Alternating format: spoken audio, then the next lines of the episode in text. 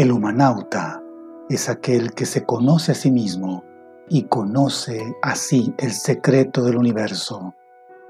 Si tú buscas saber quién eres, esto te va a servir. Bienvenidos. Meditar tiene un impacto positivo en la psiquis de la persona. Meditar tiene un impacto en la mente de la persona, en la emoción de la persona. Si se sabe hacer correctamente, puedes obtener grandes beneficios. Así que vamos a estar hablando de esto y lo vamos a estar practicando hoy y mañana. Así tú también en este momento puedes compartir este video, puedes darle aquí a compartir y lo, pones en tu muro y cualquier persona se puede integrar aquí a, a este ejercicio que va a ser este curso. Así que bienvenidos todos. Este curso va a quedar grabado el día de hoy y el día de mañana también. Así que también mañana si tienes personas a quien quieres invitar, invítanos. ¿Vale? Muy bien, bueno, entonces vamos a comenzar ahora sí ya, ya que somos tres. Ya tres es algo. bueno, como les decía, el objetivo del curso es que aprendamos a introducirnos en la meditación. Aprendamos a estar eh, en calma con nosotros mismos para estar en calma se necesita tranquilizar el cuerpo, tranquilizar eh, el sistema nervioso, tranquilizar los músculos, aprender a relajar los músculos, para que nosotros aprendamos a relajar los músculos, necesitamos saber que vivimos tensiones esas tensiones, que es el famoso estrés, perjudica el, funcionamiento de los músculos y de los órganos. Entonces, los músculos tienen dos propiedades. Se tensionan, o sea, cuando se tensiona el músculo, se acorta y se pone duro. Cuando se relaja el músculo, simplemente pierde esa dureza y permite alargarse, estirarse. Nuestro cuerpo funciona a base de músculos antagónicos, es decir, funcionamos a base de tensión-relajación. Por ejemplo, este brazo, este brazo aquí, en esta parte del brazo, hay un músculo que se llama bíceps y acaba atrás hay otro que se llama tríceps. Entonces cuando yo, cuando yo hago esto, para yo hacer este movimiento de flexión así de mi brazo, entonces necesito tensionar el bíceps que está aquí. Al tensionarlo el músculo se acorta, hace fuerza y el músculo de acá atrás se relajó. O sea, mi cerebro, mi cerebro envió una señal que es tensiona el bíceps y relaja el tríceps. esas señales las controla el cerebro a voluntad. Entonces, si yo tuviera tenso este músculo de atrás y tensiono el músculo de al frente, entonces estoy enviando dos señales de tensión y mi, mi brazo se queda agarrotado, o sea, no se mueve. ¿sí? Así ocurre con el estrés, o también llamado distrés. Es decir, el estrés es algo natural. Cuando deja de ser natural el estrés es cuando la persona ya no se puede relajar. Y ahí es donde se le llama distrés. Cuando la persona está en un constante estado de alerta y eso es muy desgastante. O sea, está tensa siempre la persona, está siempre con los focos rojos o amarillos y está listo para agredir o para salir huyendo. En el reino natural, en los animales, permítanme.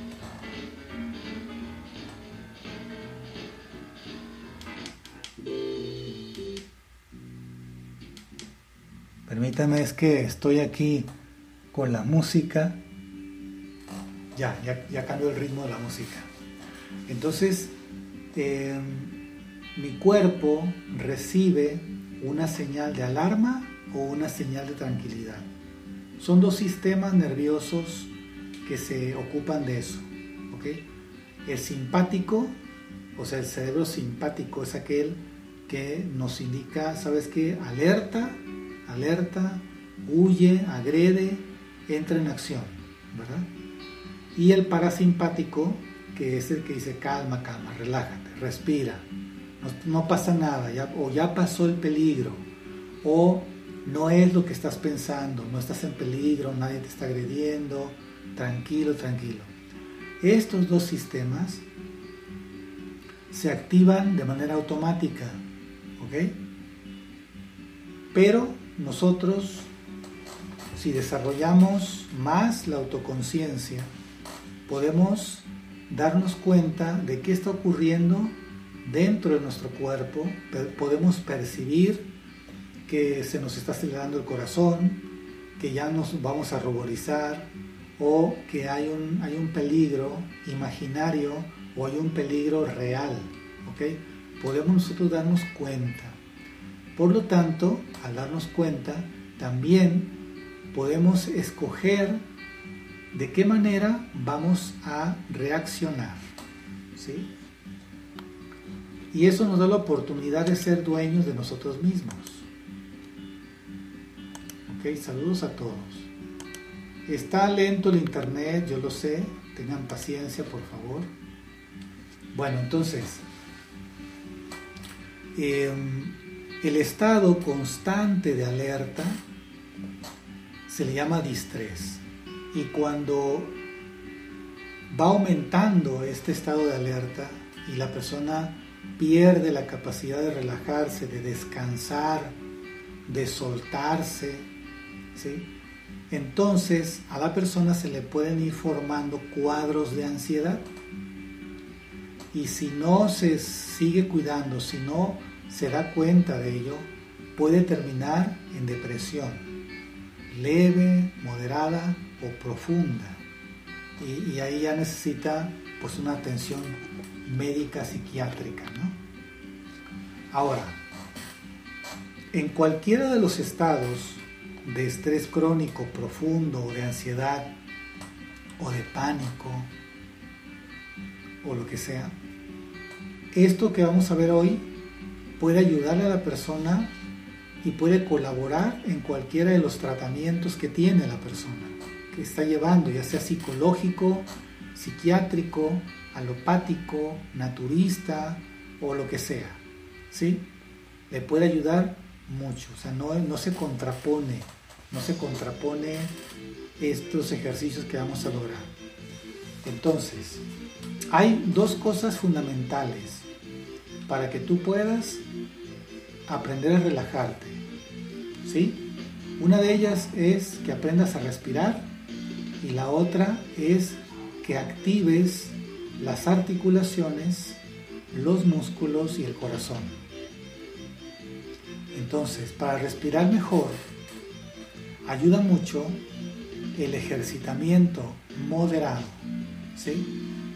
Para ello yo siempre recomiendo lo que es la caminata, la caminata rápida, la caminata mediana o la caminata lenta, como sea.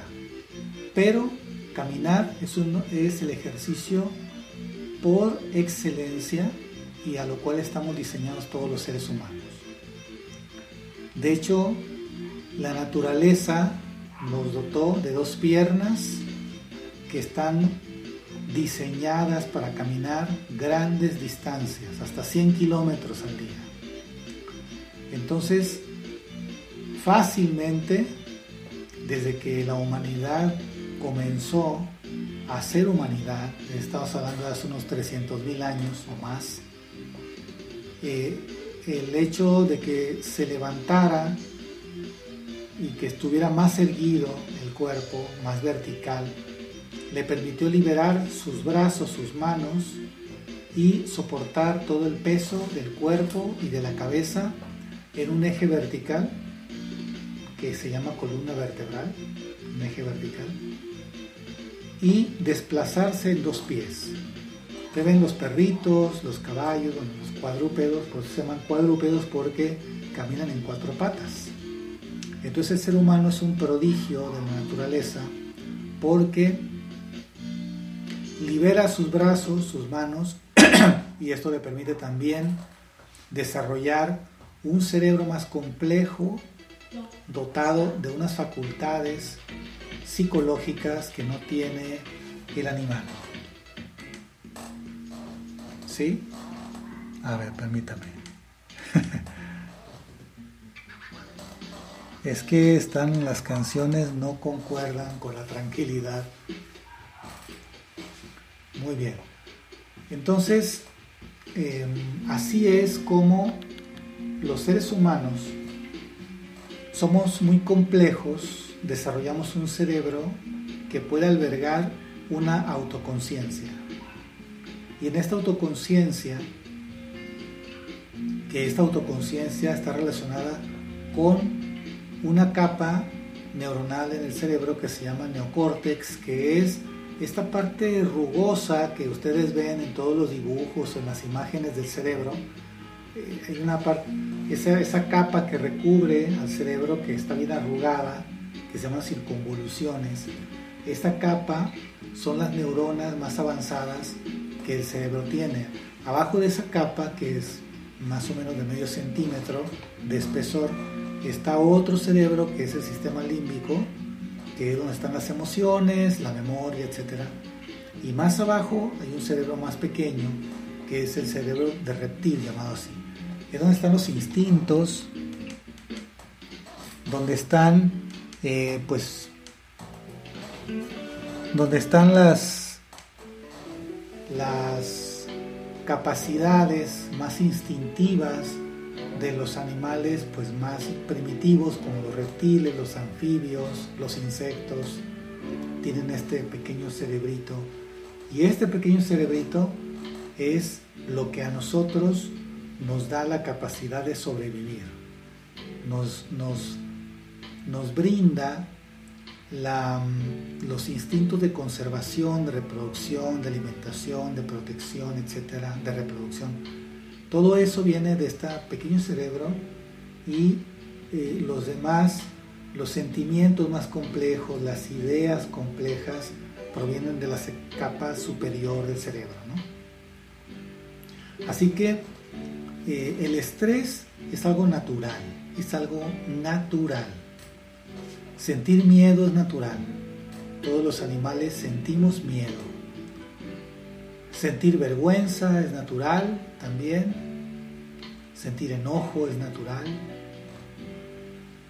Y eh, también el rechazo, es decir, eh, lo que le llaman el asco, o sea, el sentido de rechazar algo que no, no sientes que sea bueno para ti, es natural. ¿Ok? Bueno, lo que ya deja de ser natural es que estas emociones, porque son emociones, estas emociones duren más de tres minutos. Si duran más de tres minutos, entonces se va formando una, una facilidad para volver a resentir esas emociones. ¿sí? Porque lo que hace que nosotros sostengamos un enojo mucho tiempo es el pensamiento la razón.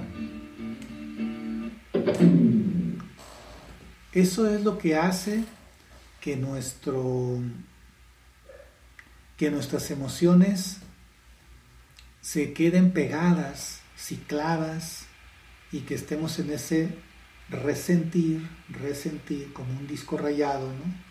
como un virus que le pegó a la computadora y se repiten las cosas y no puede salir de ahí la persona.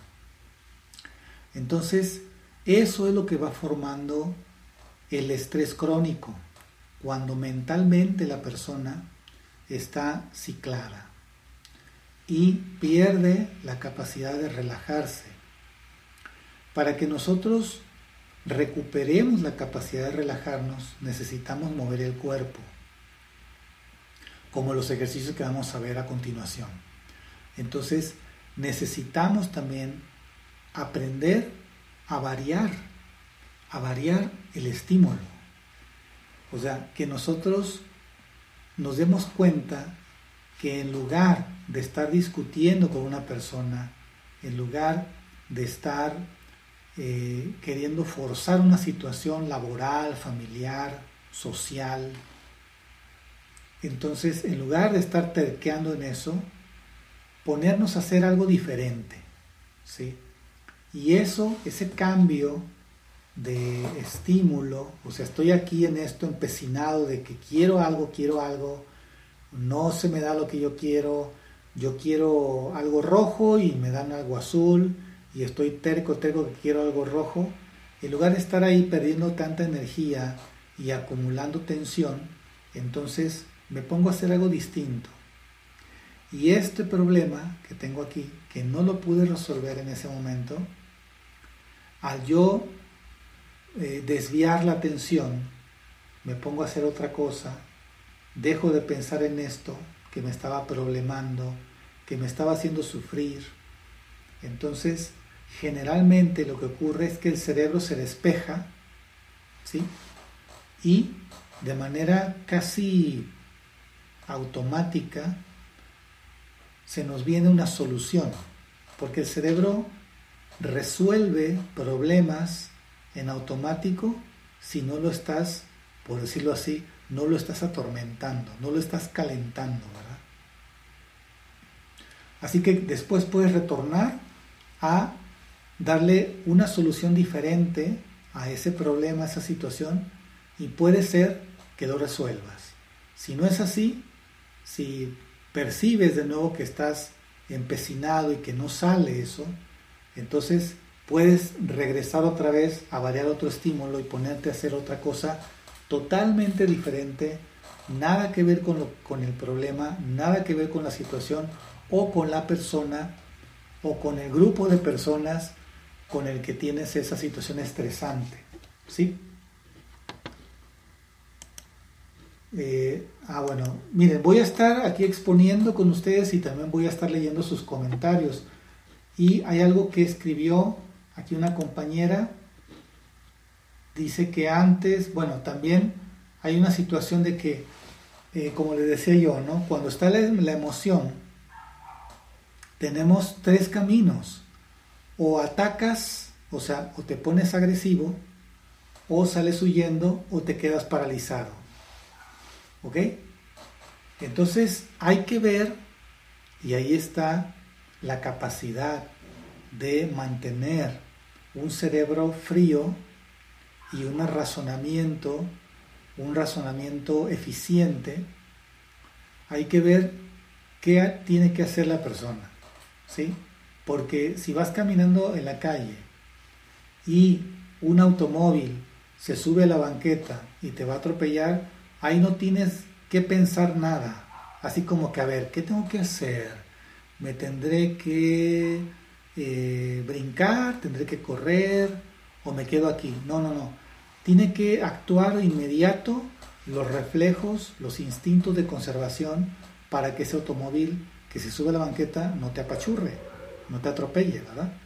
Entonces, bien importante que mantengamos nuestro cuerpo en óptimas condiciones, así también el sistema nervioso, para que podamos actuar de manera adecuada, rápida y sin la interferencia del intelecto o de las emociones, sino hacer lo justo y adecuado. Y para eso hay que relajarnos y para eso hay que mantener la mente despejada, relajada y clara.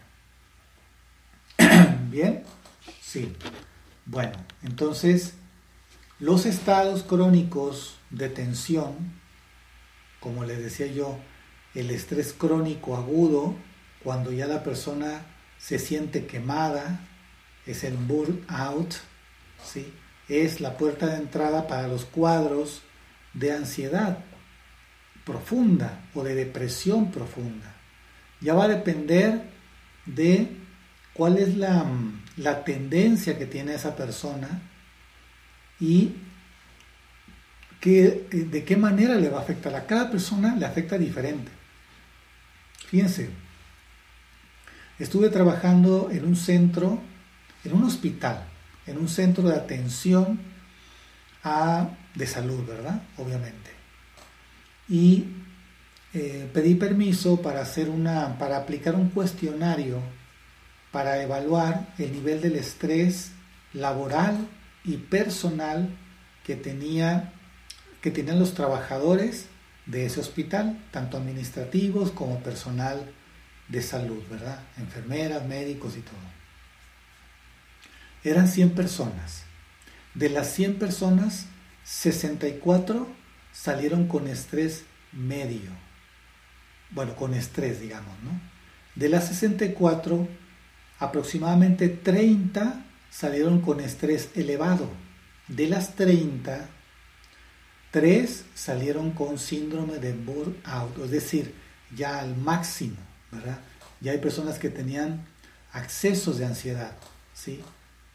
Una o dos o tres veces por semana, ¿ok?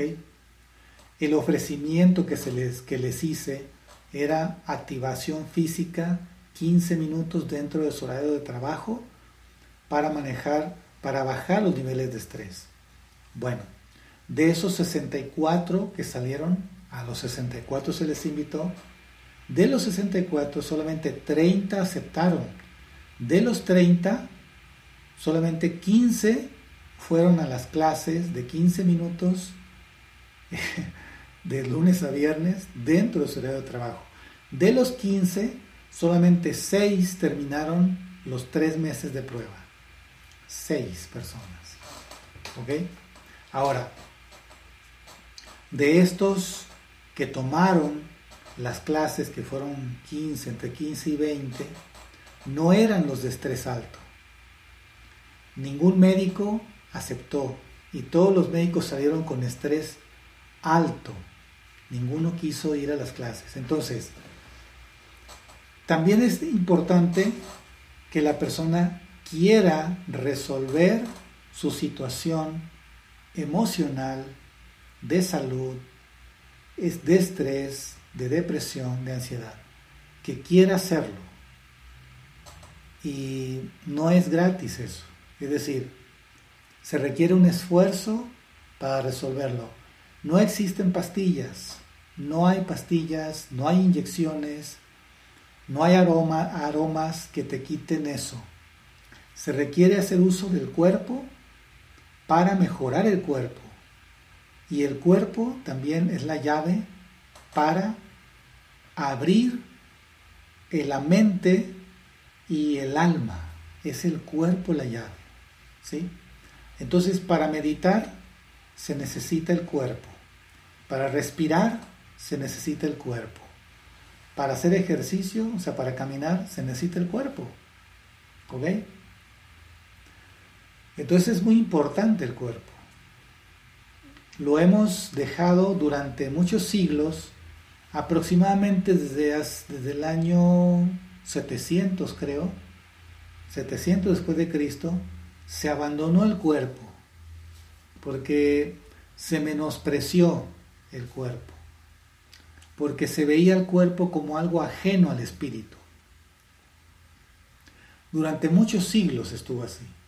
Ahora necesitamos retomar el cuerpo y no verlo como algo ajeno ni al espíritu, ni a la mente, ni a la emoción, sino que el cuerpo es el vehículo donde habita la mente, el alma y el espíritu.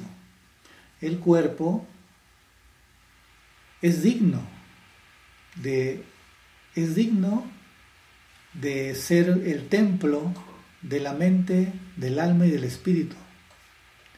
Entonces hay que atenderlo, ¿sí? Y para ello existen las técnicas.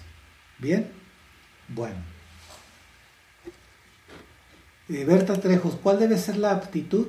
La aptitud es lo que puedes ir aprendiendo y aplicando. Todo lo que aplicas, esa es la aptitud. ¿Sí? Es una habilidad. Bien. Entonces vamos a hacer unos, unos ejercicios de articulaciones y de estiramientos. Quiero que me vayan siguiendo y luego ya vamos a pasar a una práctica de meditación. Puedes hacerla sentado en la silla, ¿sí? Yo lo voy a hacer ahí en el piso, entonces ustedes me van a acompañar, voy a mover acá la computadora, la pantalla, para que me vean ahí. Y em, voy a dirigir la respiración para que tú también me sigas. Toda la respiración, desde el movimiento del cuerpo, las articulaciones, todas las respiraciones son por la nariz. La respiración humana es nasal. ¿Ok?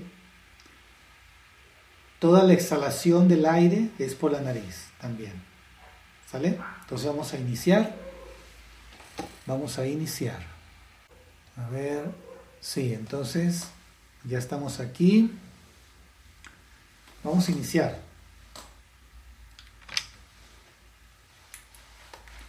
Vamos a ponernos de pie.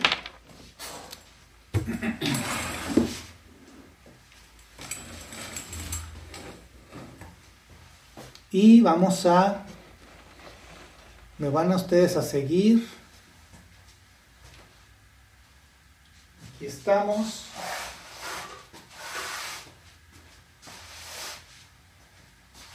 Bien, entonces vamos a estar con las piernas ligeramente separadas, ¿ok? Y vamos a abrir y cerrar nuestras manos, apretando los puños, haciendo puños y luego extendemos los dedos, puños y dedos, así. Ahí estoy. Mientras mis respiraciones son profundas, ah, exhalo profundamente, todo por la nariz. Ahora voy a hacer círculos con las manos Estoy estimulando las muñecas. Ahí estoy.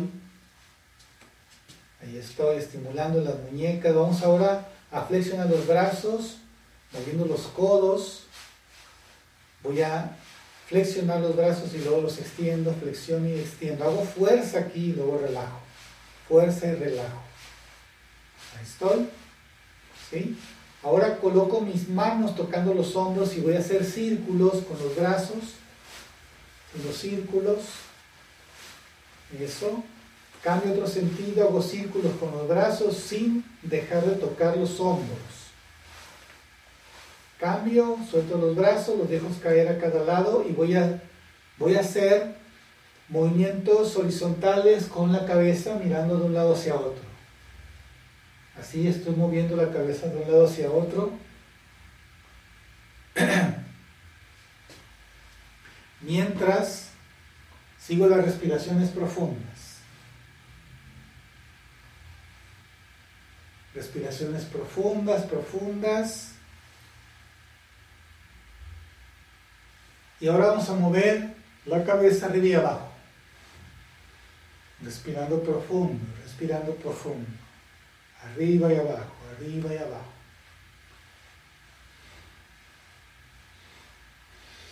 Cuando subo la cabeza, tomo aire, al bajar la cabeza, exhalo. Tomo aire, exhalo. Tomo aire, exhalo. Ahora voy a girar mi tronco hacia atrás, mirando hacia atrás, y giro de un lado hacia otro, soltando los brazos. Trata de mirar hacia atrás lo más que puedas, torciendo la espalda. Así es, de un lado hacia otro. Uno, dos, tres, cuatro, cinco, seis. Cambio. Ahora voy a poner mis manos en las caderas y voy a hacer círculos con la cadera. Haciendo círculos. Uno, dos, tres. Haciendo círculos amplios con la cadera. Lo más que puedas. Lo más que puedas. Cambia de sentido. Lo mismo. Hacer círculos bien amplio, bien amplio, lo más que tú puedas. Ahora voy a llevar la cadera hacia adelante y atrás. Hacia adelante y atrás la cadera. Haciendo arco hacia adelante y hacia atrás el cuerpo. Y siente cómo se están moviendo los músculos y las vértebras también se mueven. Cambio, voy a levantar las rodillas, tocando con las manos las rodillas, levanta lo más que puedas. Estoy uno, dos, tres, cuatro, cinco, seis, siete, ocho, nueve y diez. Estamos estimulando el cuerpo para ayudar a que se relaje, que suelte las tensiones, que la sangre fluya con mayor libertad al, al, momento en que los músculos se sueltan, las venas pueden conducir con mayor fuerza la sangre de regreso hacia el corazón. Y las arterias también se ven estimuladas y em, el calibre de las arterias se hace un poquito más amplio y entonces puede llegar con mayor, con mayor prontitud la sangre y con una presión adecuada hasta la última parte del cuerpo. ¿Sí? Bueno, entonces vamos ahora a agachar nuestro cuerpo. Estiro. Voy a dejar caer los brazos, tus piernas están estiradas lo más que puedas. Tus piernas están estiradas. La respiración profunda. Y entonces vamos a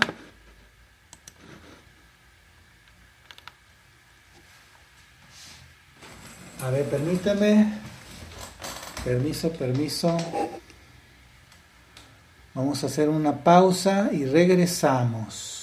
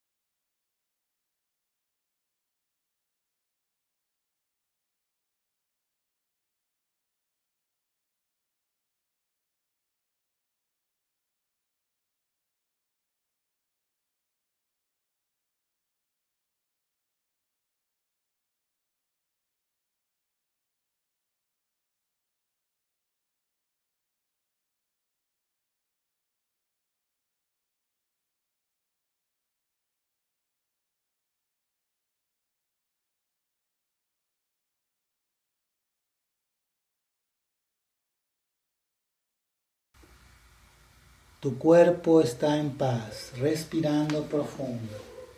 Cambio, ahora seguimos con las piernas separadas al doble de, tu, de tus hombros.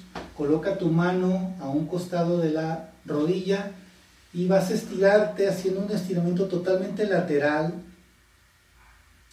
El brazo opuesto está arriba, estirado, Sigue haciendo tus respiraciones profundas, siente cómo toda la musculatura intercostal se estira cuando inhalas y cuando exhalas también. Atrás en la espalda se estiran las capas musculares donde se refleja la frustración, el enojo, las preocupaciones, la tristeza.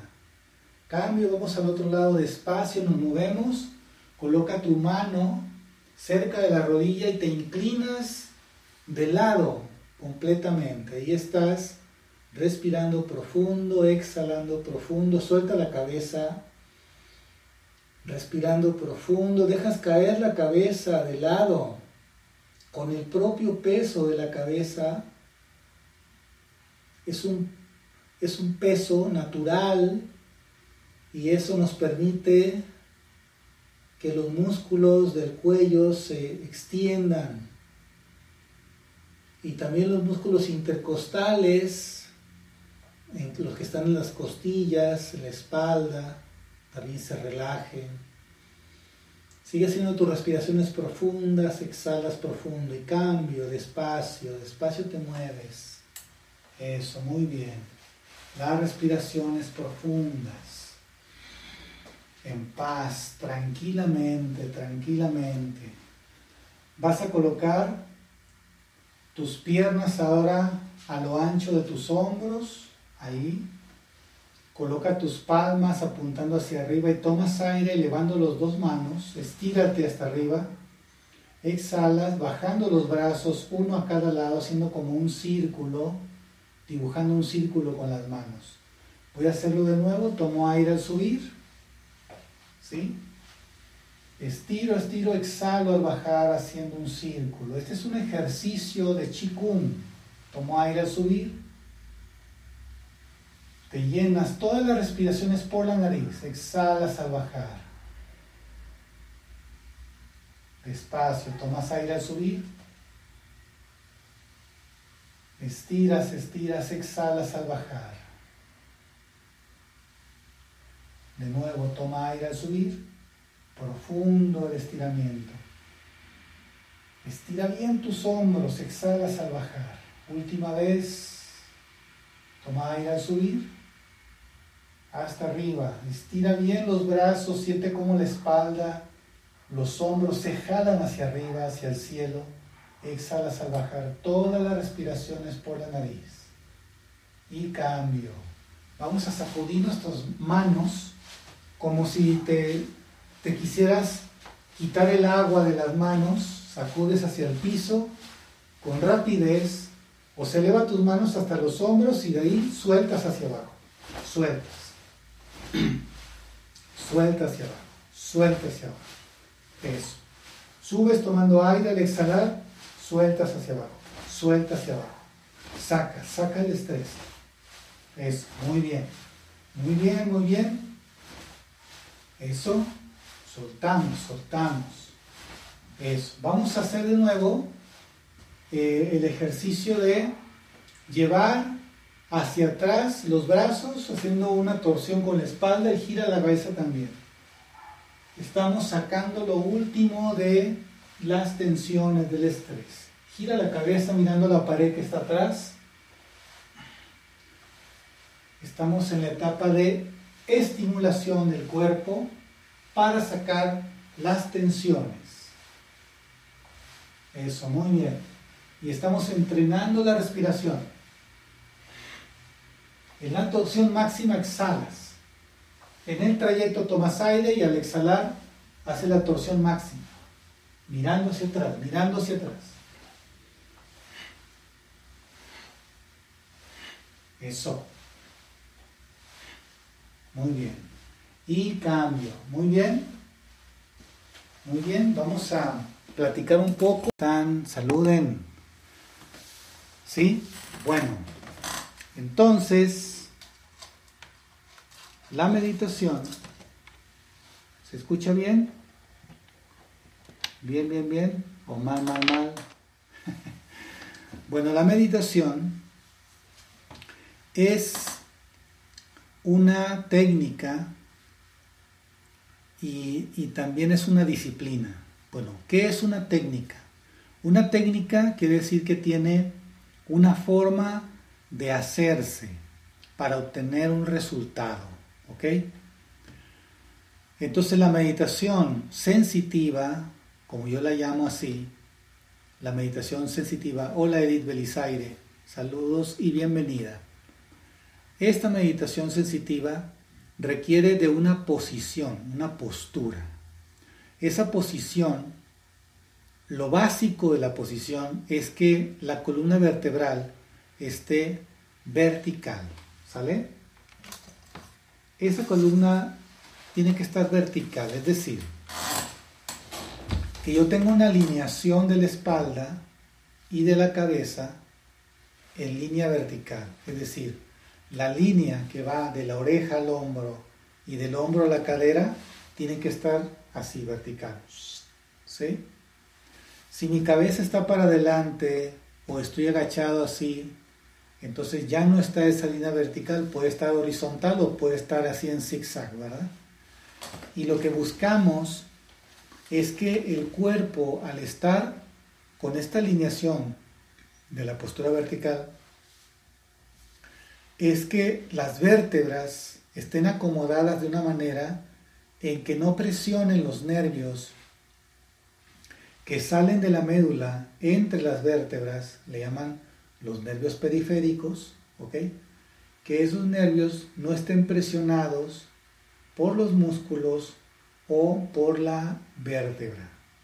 Entonces, como, unas, como si fuera un sistema de, de riego en un jardín o en, un sembradío, ese sistema de riego, todas las tuberías tienen que estar despejadas para que el agua llegue con la misma presión a todos los hoyitos, a todas las extensiones, a todas las mangueras, todas las tuberías de todo el campo.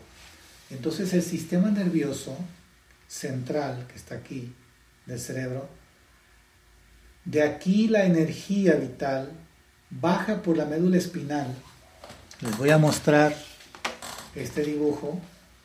¿Sí? Ay, perdón, así es.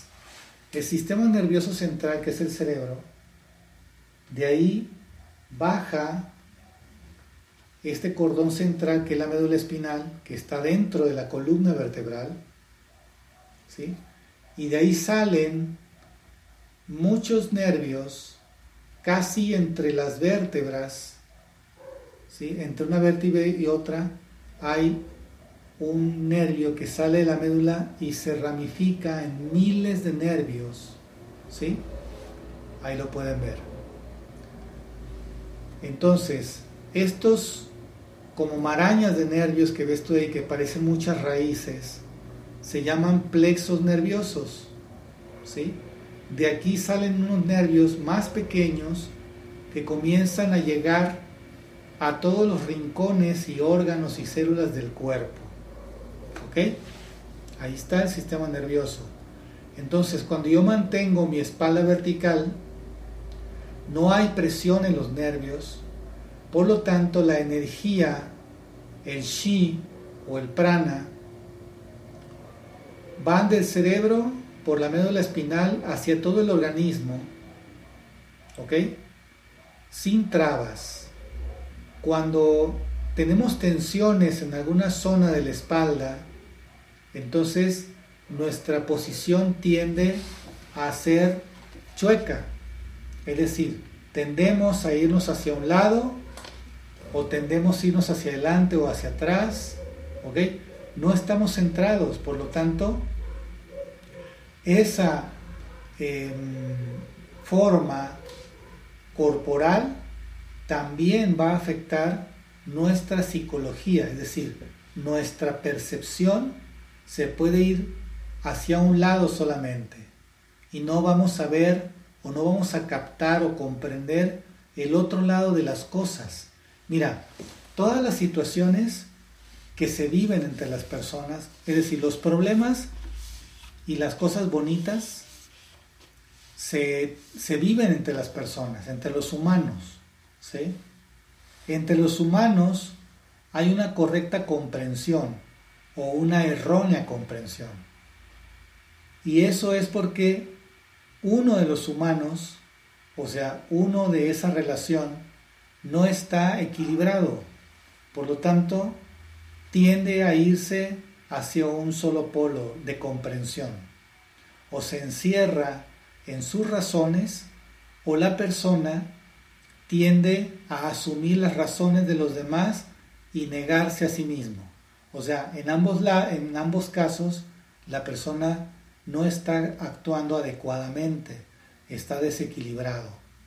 Siempre necesitamos interesarnos por los puntos de vista del otro para saber qué onda, ¿no? ¿Cómo está viendo las cosas esa persona?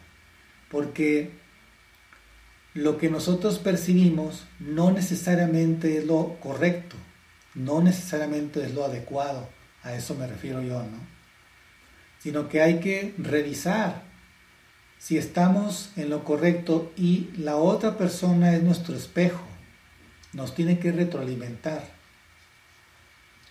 Y para que nosotros captemos la retroalimentación, pues hay que preguntarle. O también saber interpretar sus gestos, saber interpretar sus posiciones del cuerpo, saber interpretar su rostro para saber si nos está entendiendo, si nos está recibiendo adecuadamente lo que nosotros queremos transmitirle. Y eso es lo problemático de la comunicación entre los humanos. Entre los animales no hay esos problemas, oigan. Entre los animales es muy simple.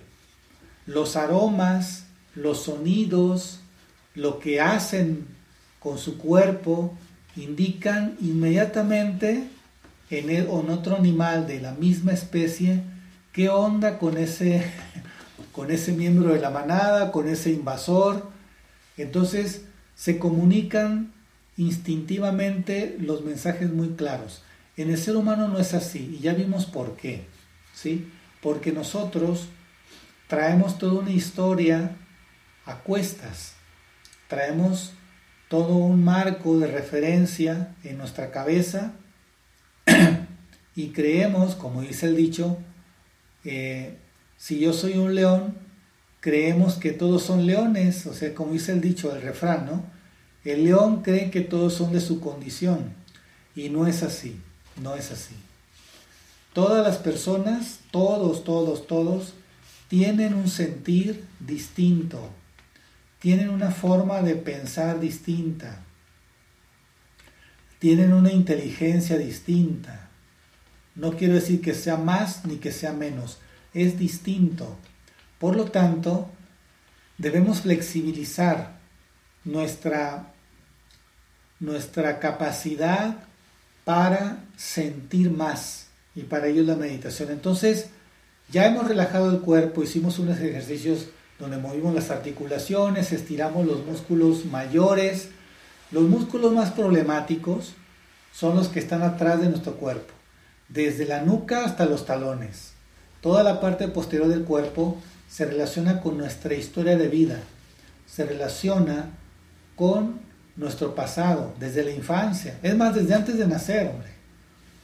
Y este, estas tensiones que traemos desde la nuca hasta los talones, pasando por las piernas, ahí se reflejan las frustraciones, los miedos, las insatisfacciones, eh, las represiones también, los impulsos que a veces se nos descontrolan o que tratamos de adormecer, ambas cosas no son adecuadas.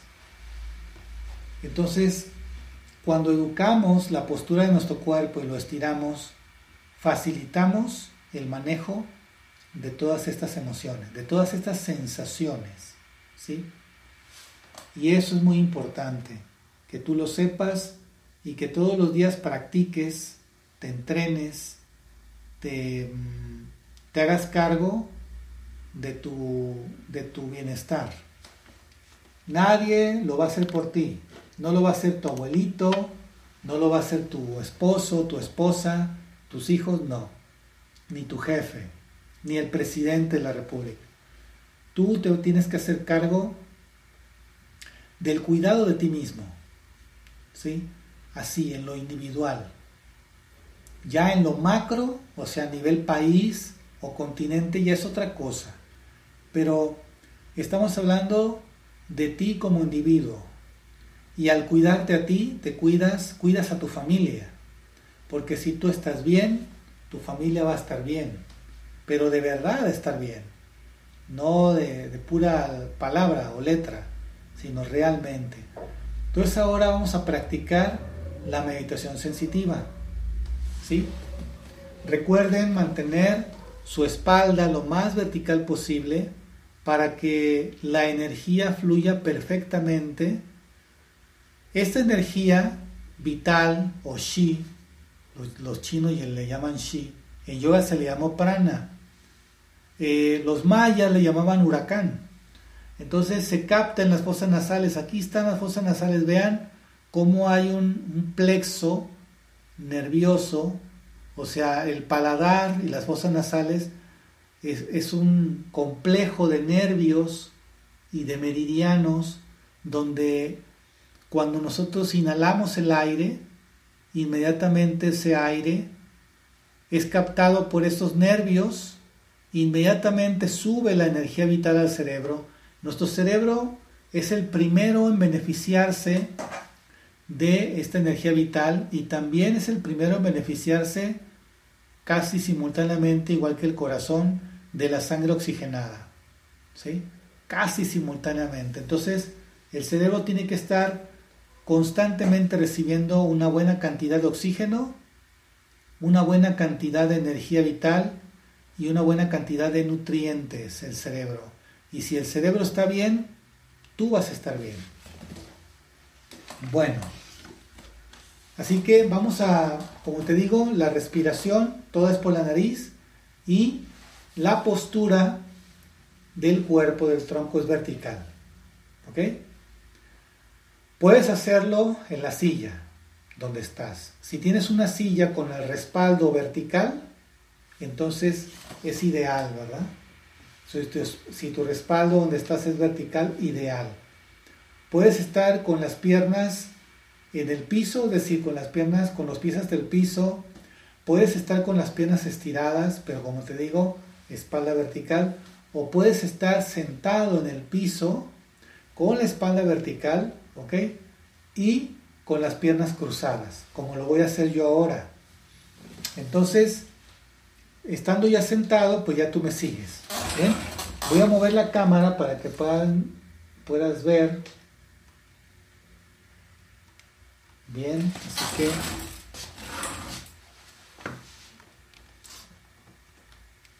Vamos a acomodarnos cada quien en su lugar. Esta silla está acá. Entonces vamos a acomodarnos. Estamos listos. Vamos a estar sentados. Como te digo, puedes estar con las piernas extendidas o con las piernas flexionadas. Yo recomiendo que te quites tu calzado o los tenis que tengas, te los quitas. Puedes estar con las piernas estiradas, junta las piernas así, con tus manos en las rodillas y la espalda vertical. Si la pared no está fría, puedes recargar tu espalda en la pared, que toque la espalda a la pared y que toque la cabeza también, es la, la parte posterior de la cabeza en la pared. Ahí tenemos nuestra espalda vertical. ¿Listo? O puedes estar con las piernas cruzadas en la posición del sastre o sukhasana, llamada así en yoga. Entonces estamos ahí, nuestras manos se reposan en las rodillas, los brazos sueltos, cierra tus ojos Y vas a conectar tu respiración. Pones tu atención en tu respiración. Cuando tomas aire, todo tu cuerpo se infla, se hace más grande cuando tomas aire. Y al exhalar todo el cuerpo se exprime, se desinfla. La respiración profunda. Sigues con tus ojos cerrados. La respiración profunda. Siente cómo el aire entra por la nariz y cómo sale por la nariz.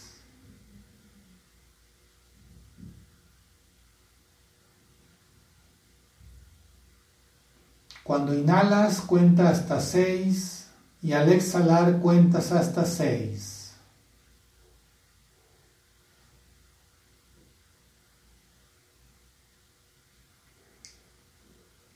todos los, los sonidos que hay donde tú estás, déjalos pasar. Los sonidos están en el fondo.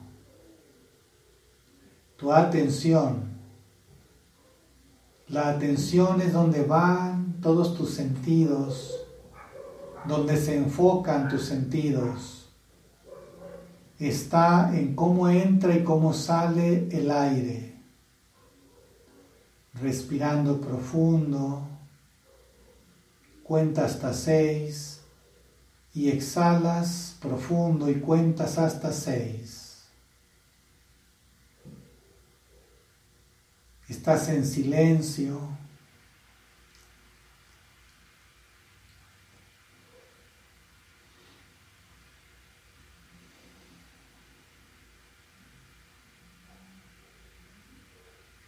estás en paz.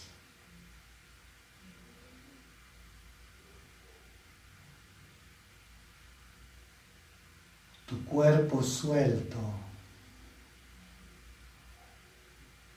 y en paz.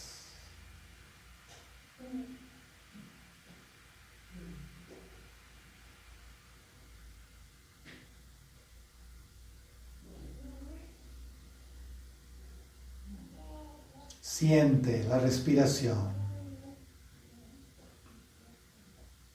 Escucha el aire que entra y sale. Hay un sonido interno de tu respiración.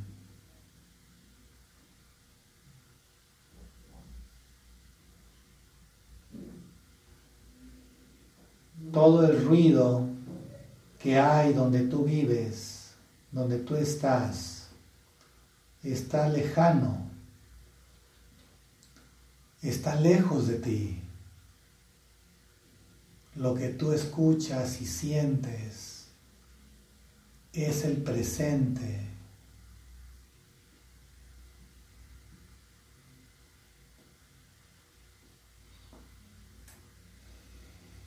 Si vienen pensamientos, ideas, recuerdos, déjalos pasar. Tu atención está solamente en lo que oyes de tu respiración.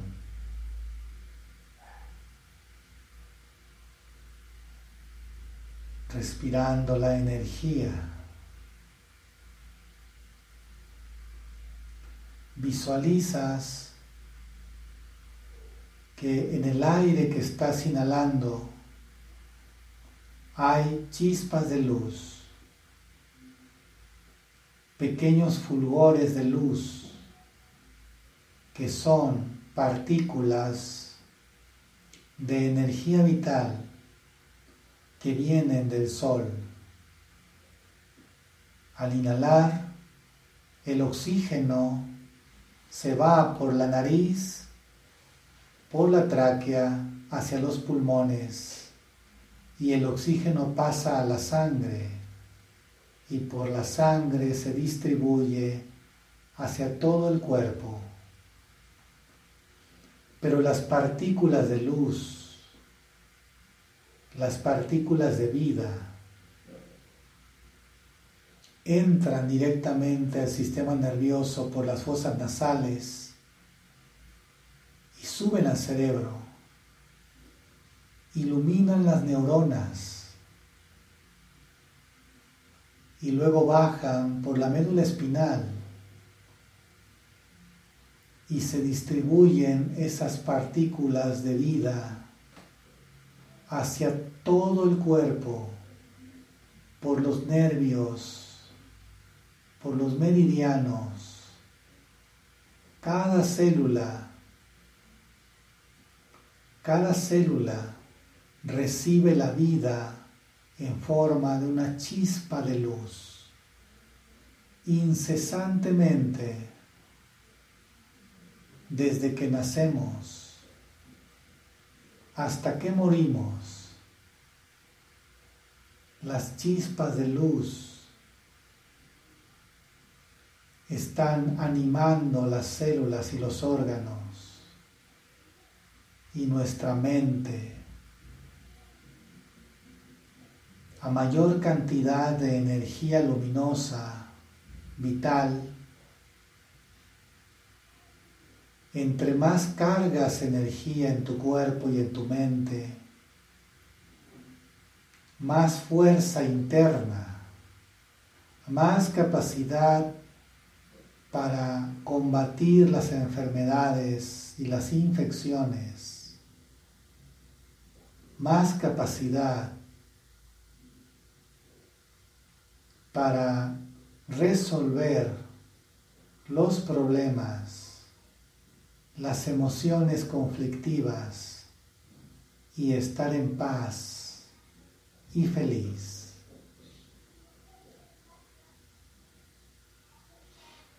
Y nos quedamos en silencio unos minutos.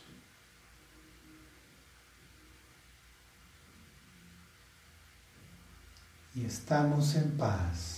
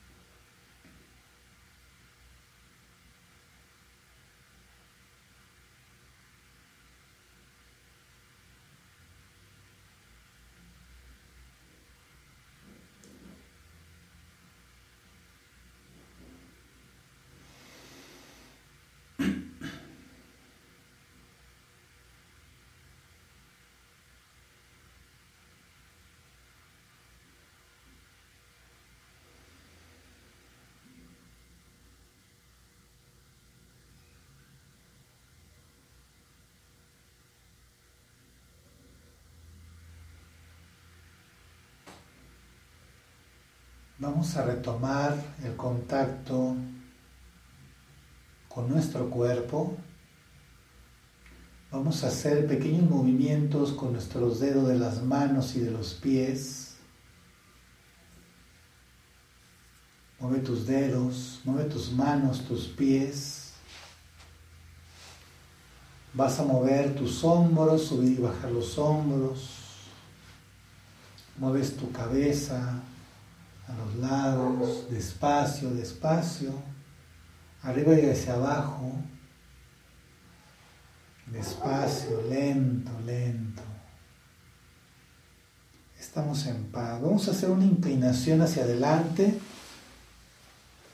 relajando la espalda, el cuello, hasta donde tú puedas llegar hacia el piso. Estírate. Nos incorporamos. Estírate, estira tus brazos hacia adelante, hacia arriba. como si acabaras de levantarte, de despertar y estamos con los músculos tonificados, con una mejor actitud hacia la vida. Nos sentimos mejor, llenos de, de energía, más vitales. Vamos a acomodarnos, a sentarnos nuevamente. ¿Cómo están? ¿Cómo se sintieron? ¿Qué tal? ¿Cómo están?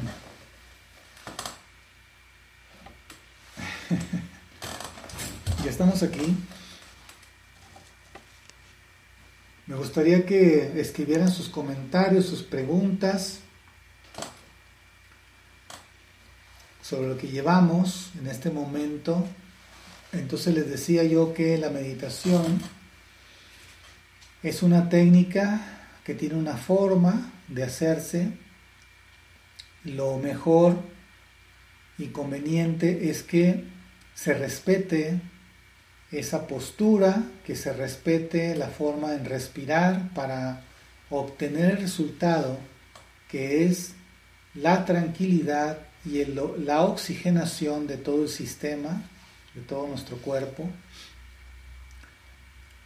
y la alineación de la espalda, de la postura, ¿no? para que también tengamos una repercusión a nivel psicológico, de estar más equilibrados, de mantenernos más estables ante los estímulos que se nos presentan todos los días, que son estresantes o que son placenteros también, porque la vida tiene momentos de placer, momentos de vacas gordas, como le llaman, y momentos estresantes o de carencia, de vacas flacas, ¿no?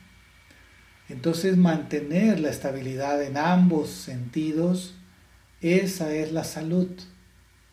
Porque si me dejo llevar por el placer y por el momento, entonces pierdo, me pierdo del presente.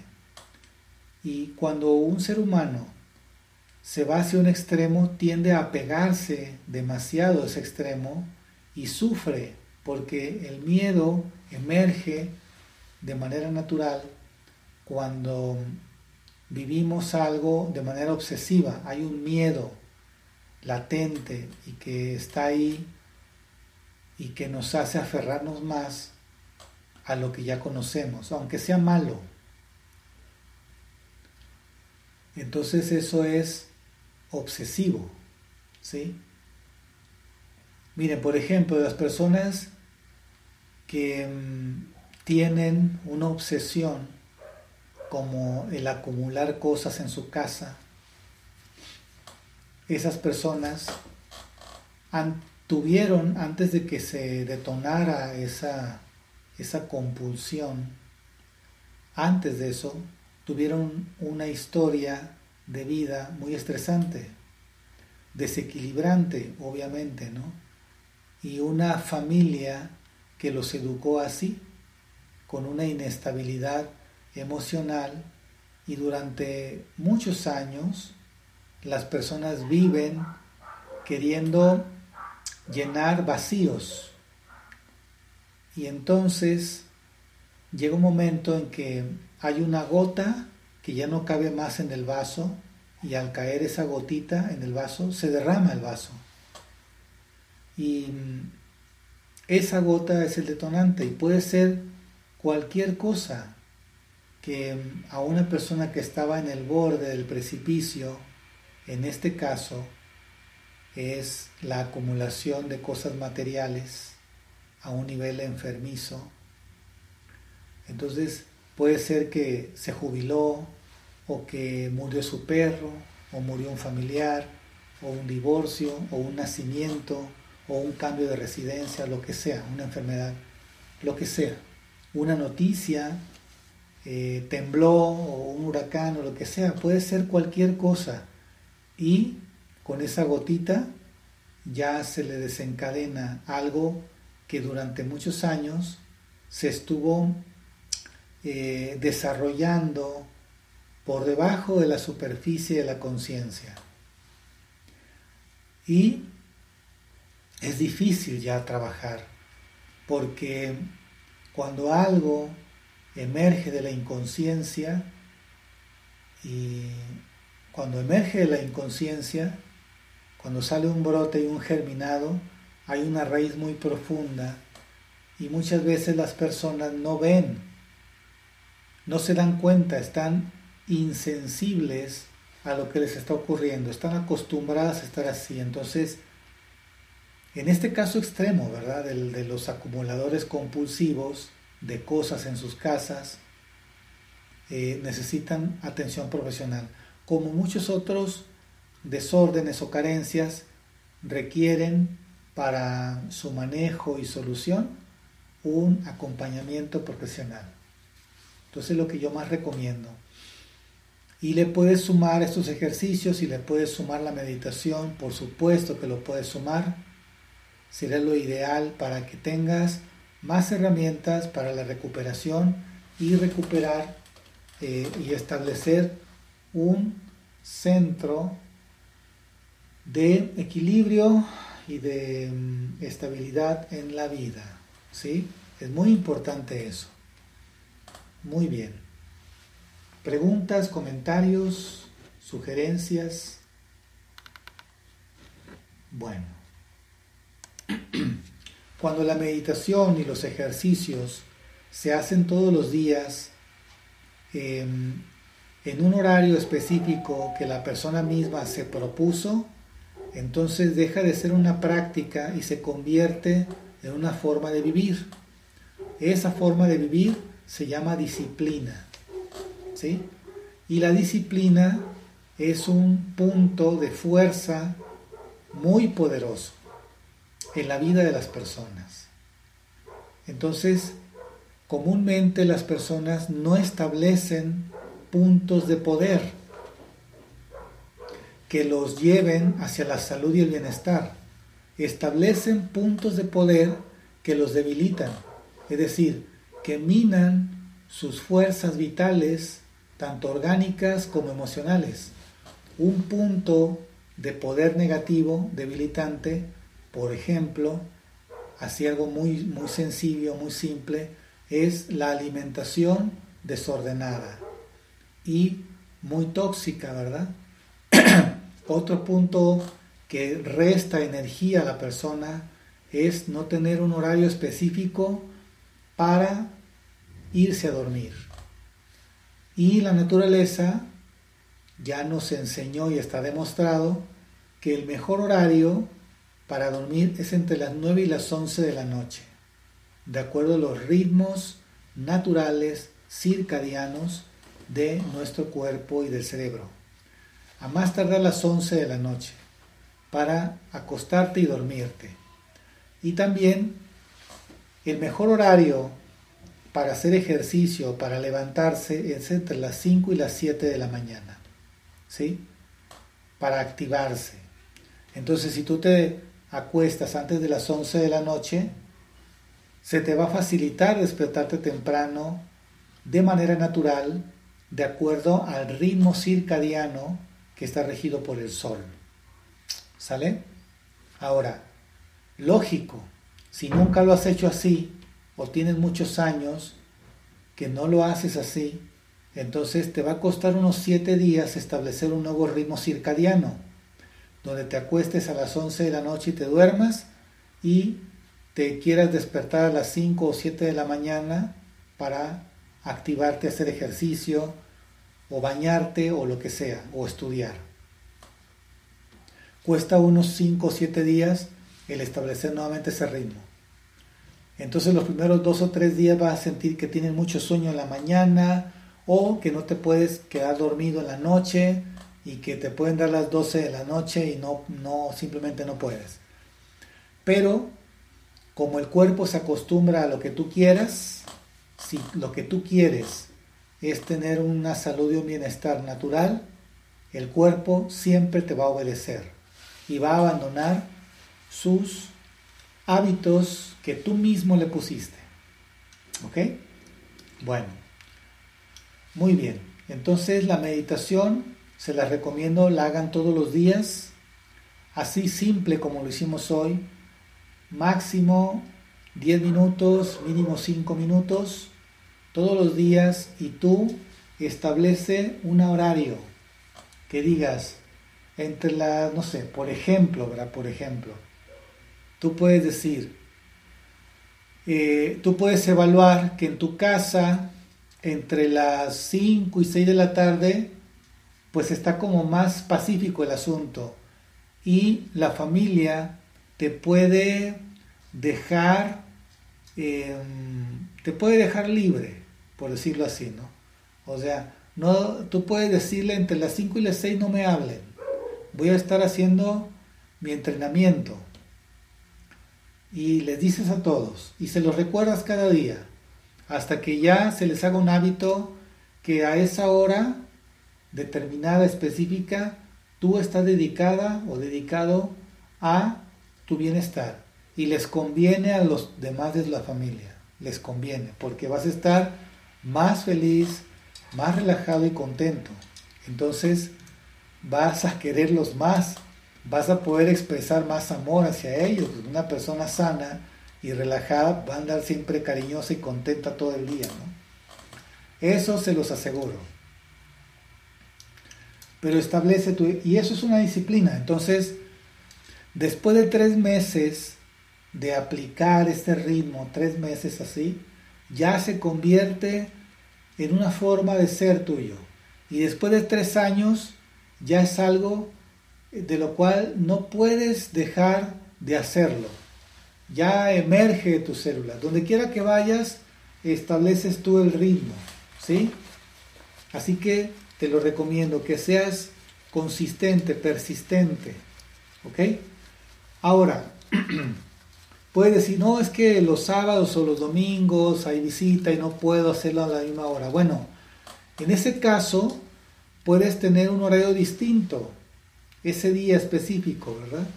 Lo adelantas, lo haces en la mañana o lo haces más noche, pero trata de, continuar las siete días de la semana esa práctica, ¿no? Porque es algo que tú deseas, que te sirve, que lo ha demostrado, que hace cosas muy buenas por ti y por tu familia, ¿sí? Bueno, Berta, la meditación quedó grabada, o sea, toda la clase, todos los episodios van a quedar grabados aquí, ¿sí? También le puedes dar hacia atrás a, este video, lo puedes, puedes comenzar a verlo desde el principio, ¿sí? Muy bien. Preguntas, comentarios pueden hacerlos aquí en el chat. Y eh, con todo gusto en los siguientes episodios yo los voy a estar respondiendo todas sus preguntas. ¿Bien? Bueno, entonces la meditación ayuda a equilibrar las energías psicológicas y físicas del cuerpo. Los ejercicios que hacemos del movimiento y estiramiento del músculo es para soltar el estrés y llegar relajados a la meditación. Fíjate bien, ese es mi sistema. Hay otras personas que tienen otros sistemas, pero eso que yo le estoy diciendo tengo 34 años haciéndolo y sé que es más eficiente la meditación así. ¿Ok? Bueno. Muy bien. Y ser breves y consistentes. ¿Ok? Ahora, el tema sobre el perdón. Para hablar del perdón, permítame, estoy viendo aquí. Ok, ya. El tema sobre el perdón. Déjenme ver. ¿Se escucha bien? ¿Se ve bien? Bueno. Hay una ventanita aquí que estoy viendo. Cerrar un poco más. Ok, ok. Ahí estoy. Bueno. Muy bien.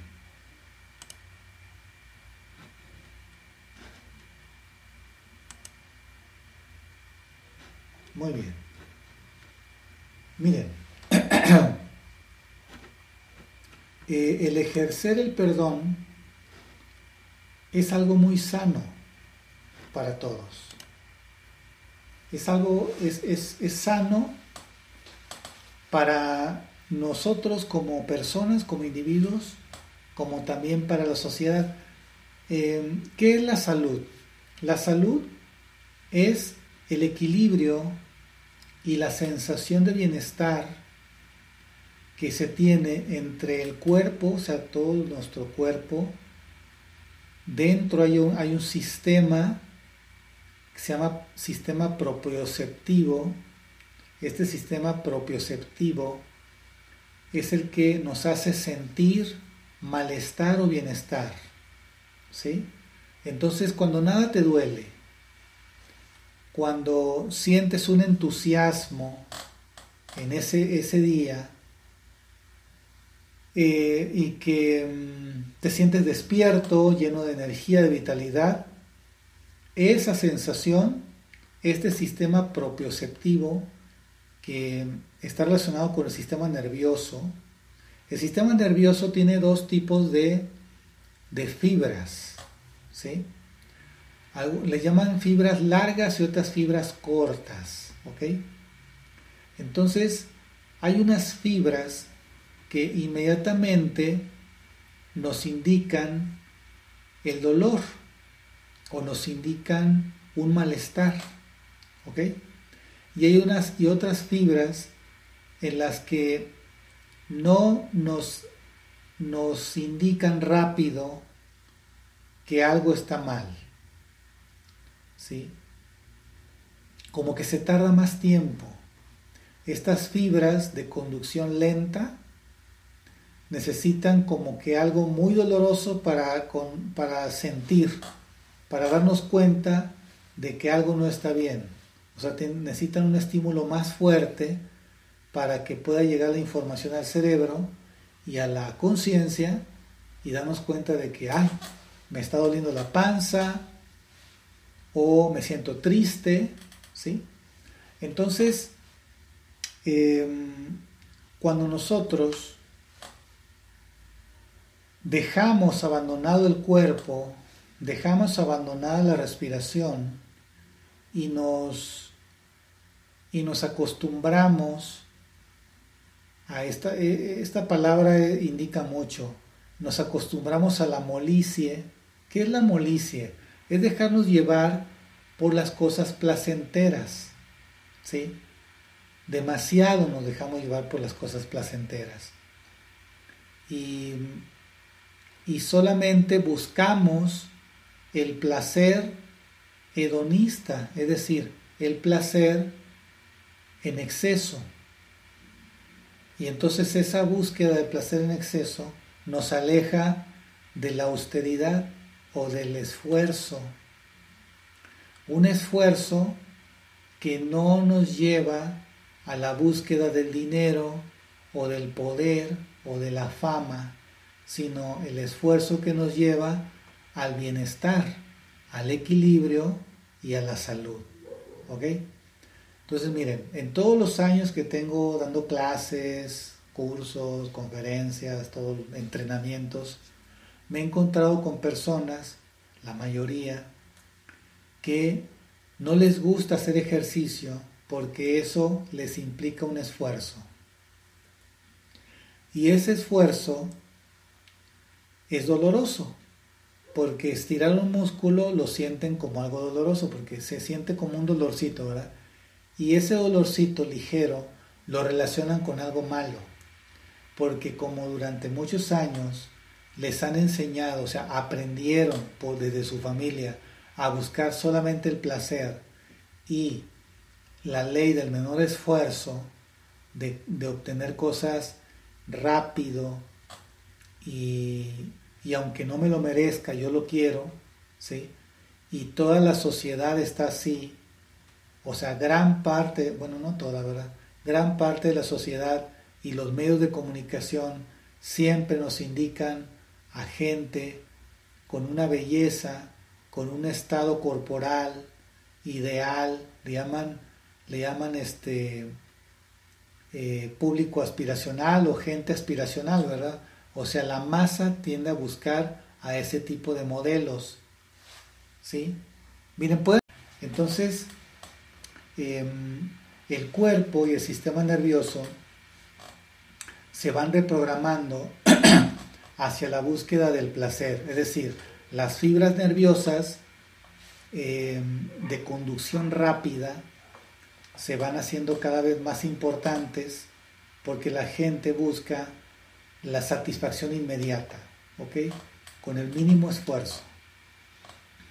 Pero las fibras nerviosas de conducción lenta eh, están en desuso. Entonces, cuando la gente tiene pequeños malestares, pequeños dolores, pequeñas eh, sensaciones emocionales, pequeñísimas emociones, pequeñísimas, y no las atienden a tiempo, se van acumulando, se van acumulando grandes cantidades de energía emocional.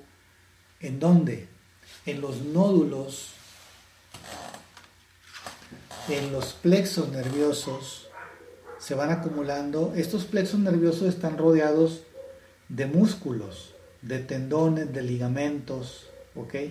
Y obviamente hay órganos cerca de ellos.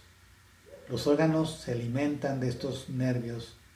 Entonces, las emociones no se disipan, se quedan acumuladas en estas zonas que son puntos de tensión intensa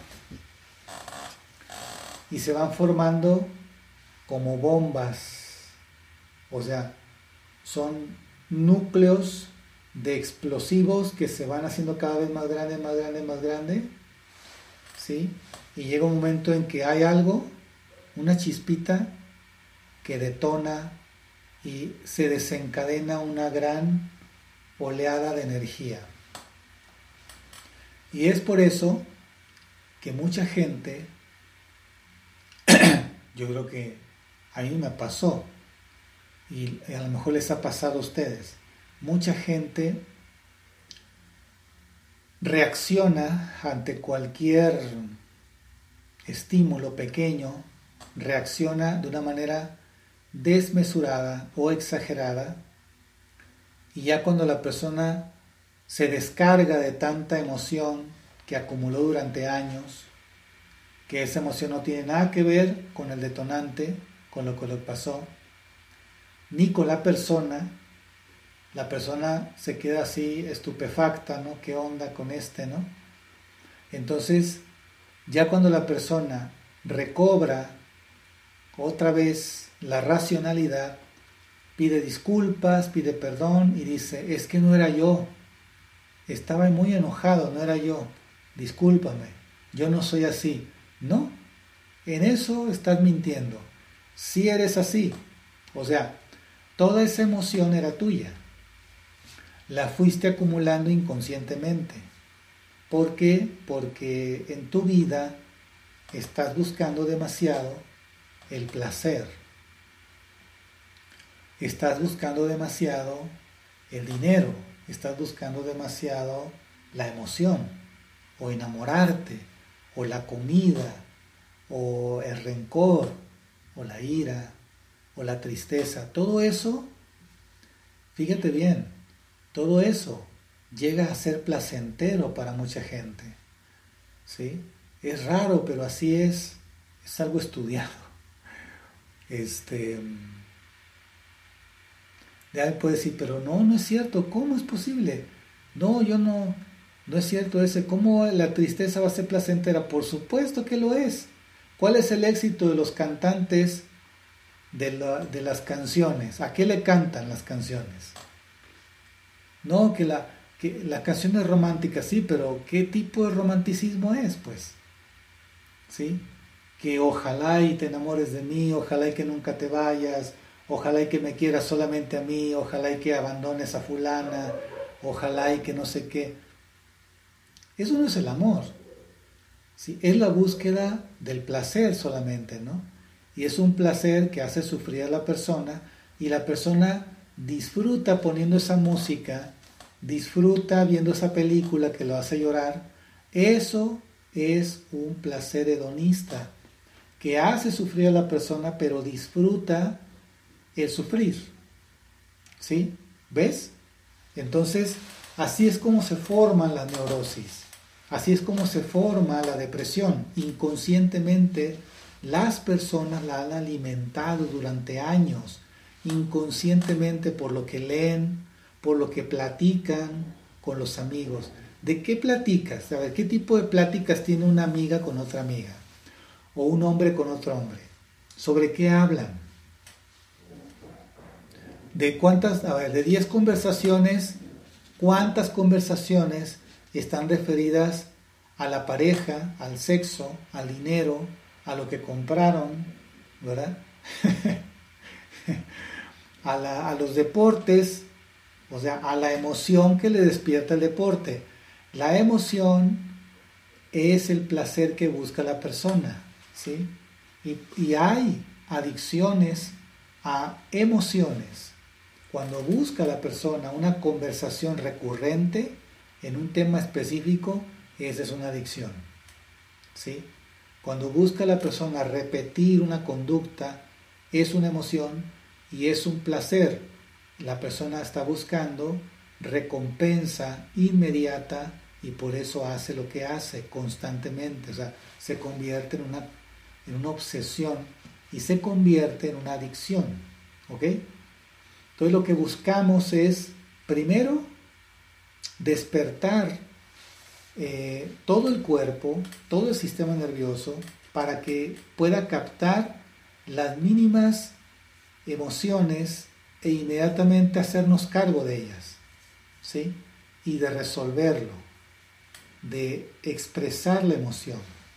Entonces la salud real, la salud con mayúsculas, es el equilibrio y la sensación de bienestar en el cuerpo, en la mente y en el comportamiento social. ¿Ok? O sea, ¿cómo tratas a los demás? ¿Cómo tratas a tu perro, a tus plantas y a las personas con las que vives? A los conocidos y a los desconocidos. ¿Cómo te comportas con ellos? Entonces, si tu comportamiento es adecuado, lógico, ¿sí? Y de bien, eso quiere decir que tú estás sano. Una persona que roba es una persona enferma. Una persona que va pasando por la calle y con sus llaves raya la pintura de un auto simplemente porque se le antojó o porque se le hizo cool o porque está protestando, esa es una persona enferma. Está enferma del cuerpo, de la mente y de su concepción social. O sea, quiere decir que su familia también está enferma. O sea, eh, nosotros somos la expresión de nuestra familia. Nosotros somos la expresión de nuestros padres. Por lo tanto, nosotros como adultos, estoy hablando de los adultos, ¿eh? no estoy hablando de los niños. Los niños son dependientes, son alumnos de los mayores. Por lo tanto, un niño, este tema no está orientado a los niños. Ni veas a tus hijos, a tus sobrinos, a tus nietos como, no los veas mal. Son el resultado de los adultos con los que viven. Ellos son los que están mal. ¿sí?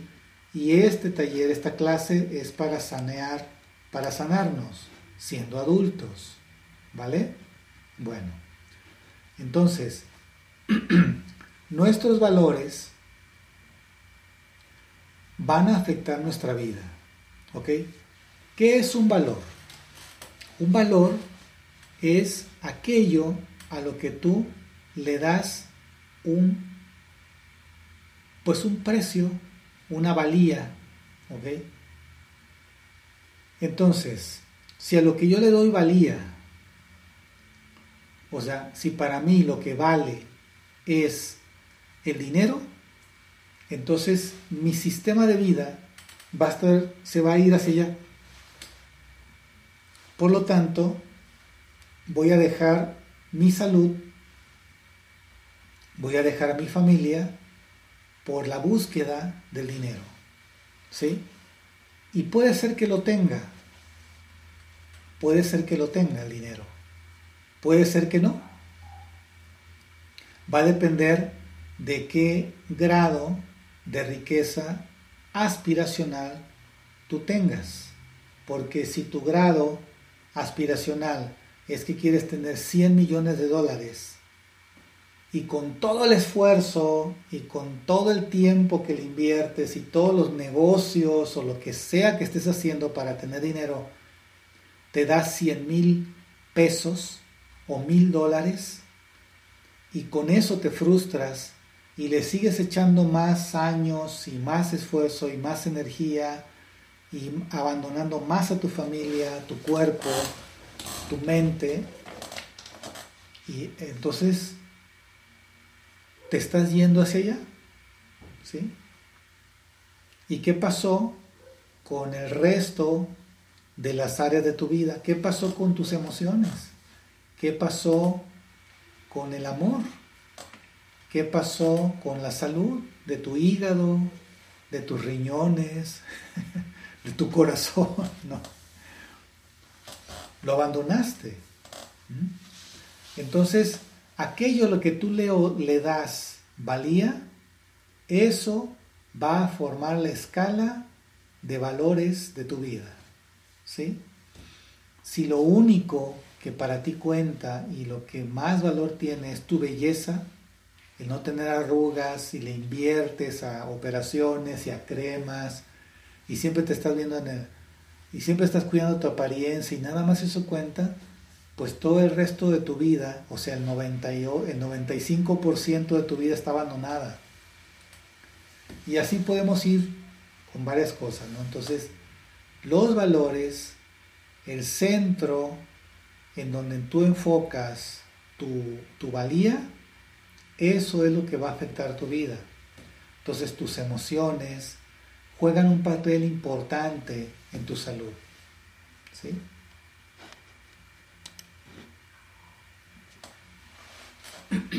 Entonces, hay unos enemigos crónicos que hay que estar siempre vigilando, estos enemigos crónicos.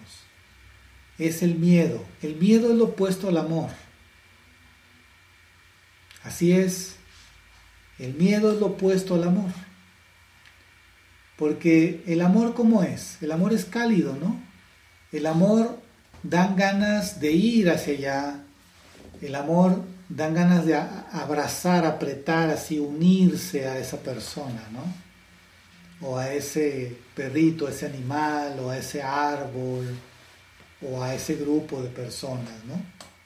Pero el miedo hace lo opuesto, entonces el miedo quieres huir de ahí, no quieres acercarte a eso.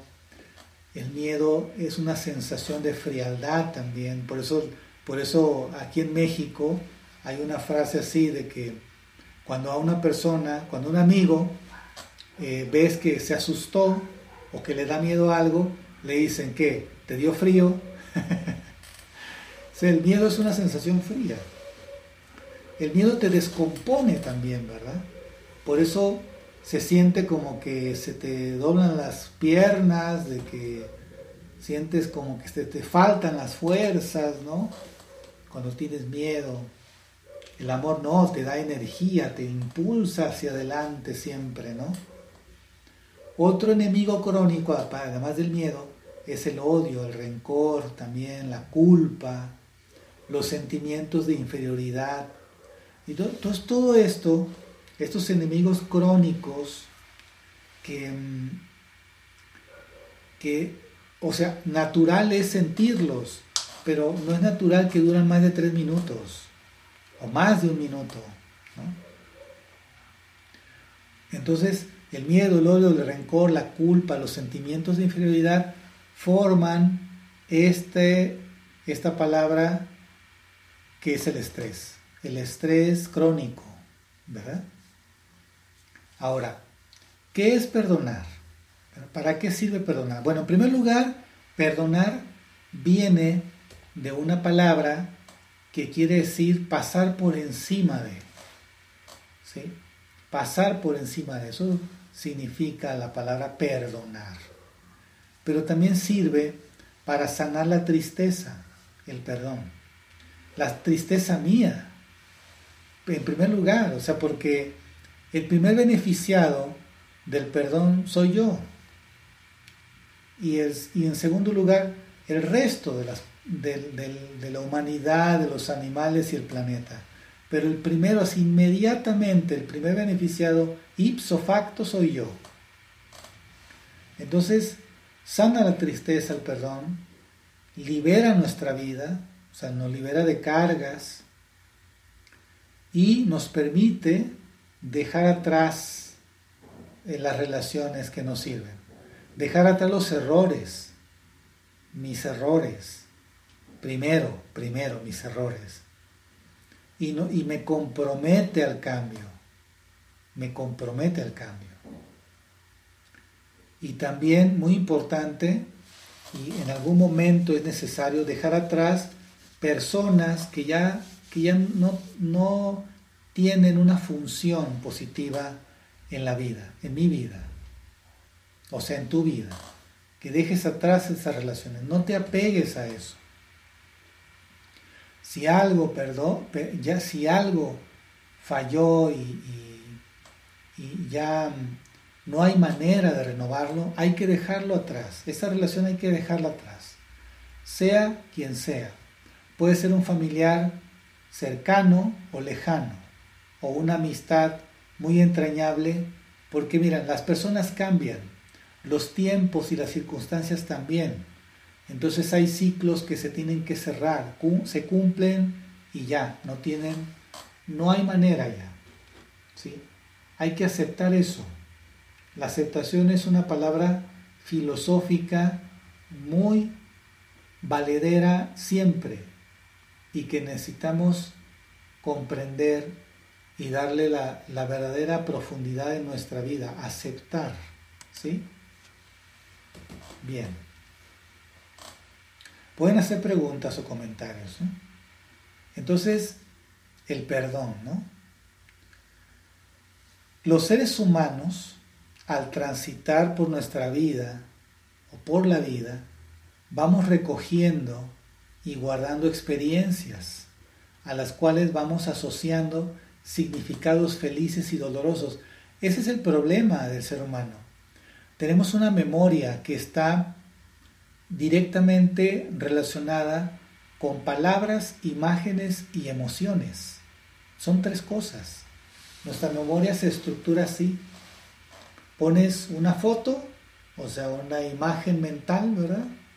Así un... Haz de cuenta que vives algo y le tomas un flashazo así, un, una foto, una captura, una imagen de lo que viviste, ¿no? Y a esa imagen le pones una palabra clave, ¿sí? Y esa palabra clave puede ser miedo, puede ser odio, puede ser vergüenza, puede ser asco, puede ser rechazo, ¿no? Puede ser felicidad, puede ser armonía, puede ser belleza, lo que sea, ¿no? ¿Ok? Y junto con la palabra hay un archivo adjunto que es la emoción. Es decir, es la sensación que viviste, que sentiste en ese momento preciso. ¿sí?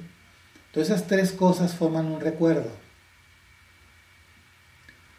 Y va a depender del estilo de vida que te enseñaron tus padres el estilo de vida que había en la casa donde tú creciste, ¿sí? el ambiente eh, que viviste los primeros 12 años de tu vida. Eso forma el estilo de vida de una persona. Y es complicado, es complicado, porque si los primeros dos años de vida em, pues no te fue bien, ¿verdad? O sea, viviste violencia o carencias, eh, hambre. No me refiero solamente a lo material, me refiero a lo emocional. porque también está comprobado lo siguiente, está comprobado esto, en muchos estudios, personas que vivieron hambre, hambre de comida, y, vivieron situación de calle, o sea, los padres que tuvieron, eh, vivieron meses o años de mucha carencia económica, pero había de parte del padre o de la madre o de los dos amor, había abrazos, había cercanía, protección, aun cuando pasaban hambres. Entonces ese niño, esa niña, crecieron y tenían una capacidad de resiliencia y que esa capacidad que le heredaron sus padres, que le enseñaron sus padres y, les ayudó a formar su escala de valores en que lo más importante era el amor, la ternura y la compañía, entonces eso les dio una gran fortaleza y se convirtieron en adultos equilibrados y sanos, con, una, con un sentido con un sentido de equilibrio y de fortaleza en donde no hay un miedo a la carencia, no hay un miedo a la carencia, porque hubo un amor que los sostuvo, hubo un amor que fue el telón, el telón de fondo en medio de las carencias y en medio de esa vida en las calles. He conocido gente así. O sea, hay testimonios y fue investigado y se comprobó que el amor en la educación desde la infancia es la más grande fortaleza que va a sostener a la persona en medio de cualquier crisis social del país, en medio de una invasión, de una guerra, de hambre. El amor es un poderoso poderoso eje, inquebrantable. Si desde niño los padres o los adultos o los abuelos o los tíos con los que se criaron, si ellos tenían eso por dentro, entonces ese niño, esa niña, va a tener la energía y la fuerza para salir adelante de cualquier circunstancia futura porque salió adelante desde el principio con ese eje que es el amor. ¿Ok?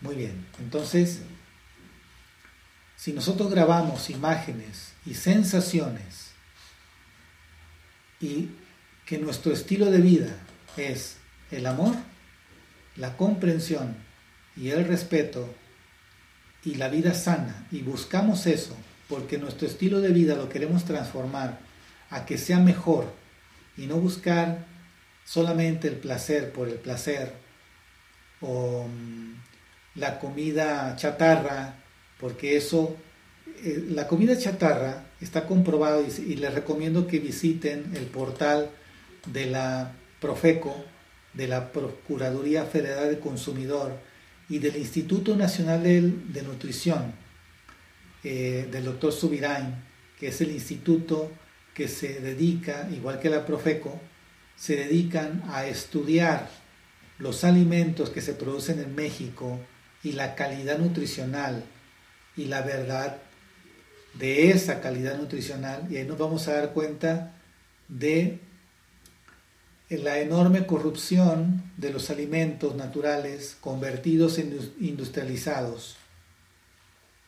Y nos vamos a dar cuenta de la hipocresía también de los magnates que dicen ser tener una responsabilidad social con, la, con el país, dando alimentos envenenados y que corrompen no solamente la salud, sino que corrompen, y está comprobado, también los genes y corrompen también las energías mentales de las personas que ingenuamente creen que es mejor un jugo embotellado, un jugo embotellado, que es una burda eh, imitación de un jugo de mango que tú puedes extraer de un mango que cortan del árbol. Nada que ver ese jugo de mango o ese jugo de naranja que tú mismo extraes de la naranja. Nada que ver con lo que te venden embotellado, enlatado o embolsado. Nada que ver. O en polvo, que es lo peor de lo peor que existe. Afortunadamente aquí en México, el gobierno y la Secretaría de Salud están por dar un enorme salto en la prevención, que es lo más importante, la prevención de la salud, etiquetando con sellos, con imágenes más grandes en las envolturas, en las botellas y en las latas y en los tetrabric que dice demasiado azúcar, demasiada grasa, demasiados conservadores, demasiados colorantes, ya en grande, así más o menos de este tamaño van a ser, yo creo, ¿no? Para que la gente de verdad sepa que eso es cancerígeno, que eso le va a provocar la diabetes y que eso le va a provocar el ser obsesivo en las emociones, el tener ansiedad o depresión. Está comprobado lo que le estoy diciendo. No digo mentiras, ¿ok? Bueno, regresando al tema, los efectos que tienen las vivencias y los significados que cada individuo les atribuye tienen también impacto en la sociedad. Lo que me pase a mí por dentro, lo que yo me dé a mí mismo, ¿sí? Eso es lo que yo voy a dar a la sociedad. Por lo tanto, lo que me pase a mí le pasa a la sociedad. Si yo estoy mal, la sociedad va a estar mal. Si yo estoy bien, la sociedad va a estar bien. Es simple la ecuación, es simple, es simétrico, es simétrico. Lo que es hacia adentro es hacia afuera. Es una línea simétrica, ¿no? Lo que va para adentro va para afuera. Así es. Es simple. Bien. Entonces, todo problema de salud es una oportunidad de mirar hacia adentro de que reflexiones. ¿Qué te duele? que siempre me duele la panza. Sí, pero ¿por qué? Pregúntate.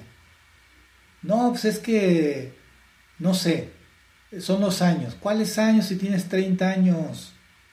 ¿De qué? ¿Por qué te duele siempre la cabeza? No naciste así, no es, no es natural. No es natural. Es que cada mes me da, cada, cada mes me da gripa. Sí, pero ¿por qué? ¿Qué está ocurriendo contigo? Mal hecho no estás. No, no, la naturaleza no hace cosas mal hechas. Que estás entorpeciendo la función de tu cuerpo, que entorpeces la función de tus pulmones, de tus ojos, de tu estómago. Eso es otra cosa. Eso es tu decisión, es tu estilo de vida, son tus hábitos, eh, son tus conductas. ¿sí? Entonces pregúntate, ya en el terreno así más, eh, más psicológico, emocional, pregúntate, ¿de qué te sientes culpable? Pregúntate. Es más, escríbelo ahí en tu cuaderno o en tu celular. ¿De qué me siento culpable. Y contéstalo cuando tú quieras, pero contéstalo. Sé sincero contigo. Otra pregunta. ¿Estoy atado a alguien por el resentimiento? Pregúntatelo.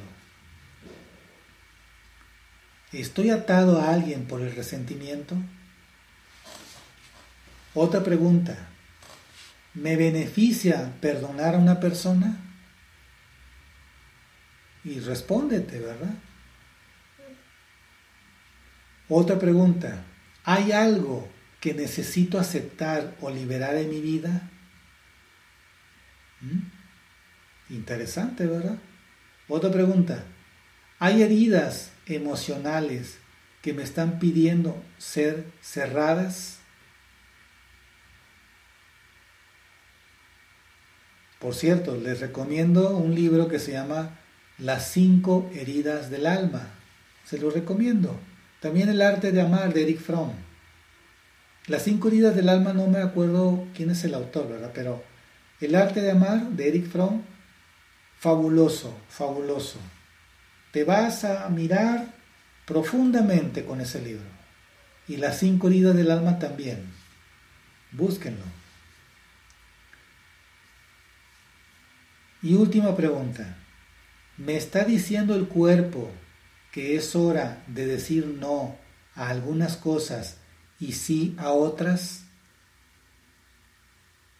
Entonces, en algún momento de este día o de mañana, porque mañana vamos a continuar este curso, en algún momento tienes que sentarte, siéntate y en silencio, o sea, sin, apaga tu celular, no sé, y este cuestionario, aplícatelo,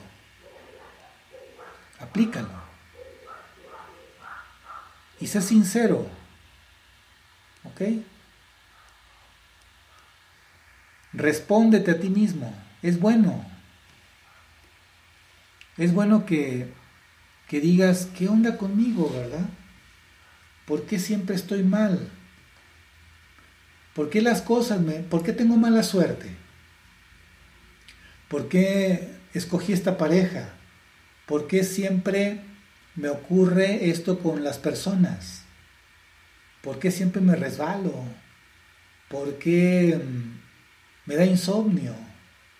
¿Por qué tengo problemas en las vías urinarias? ¿Por qué tengo úlcera? ¿Por qué la gastritis? ¿Por qué me duele un ojo?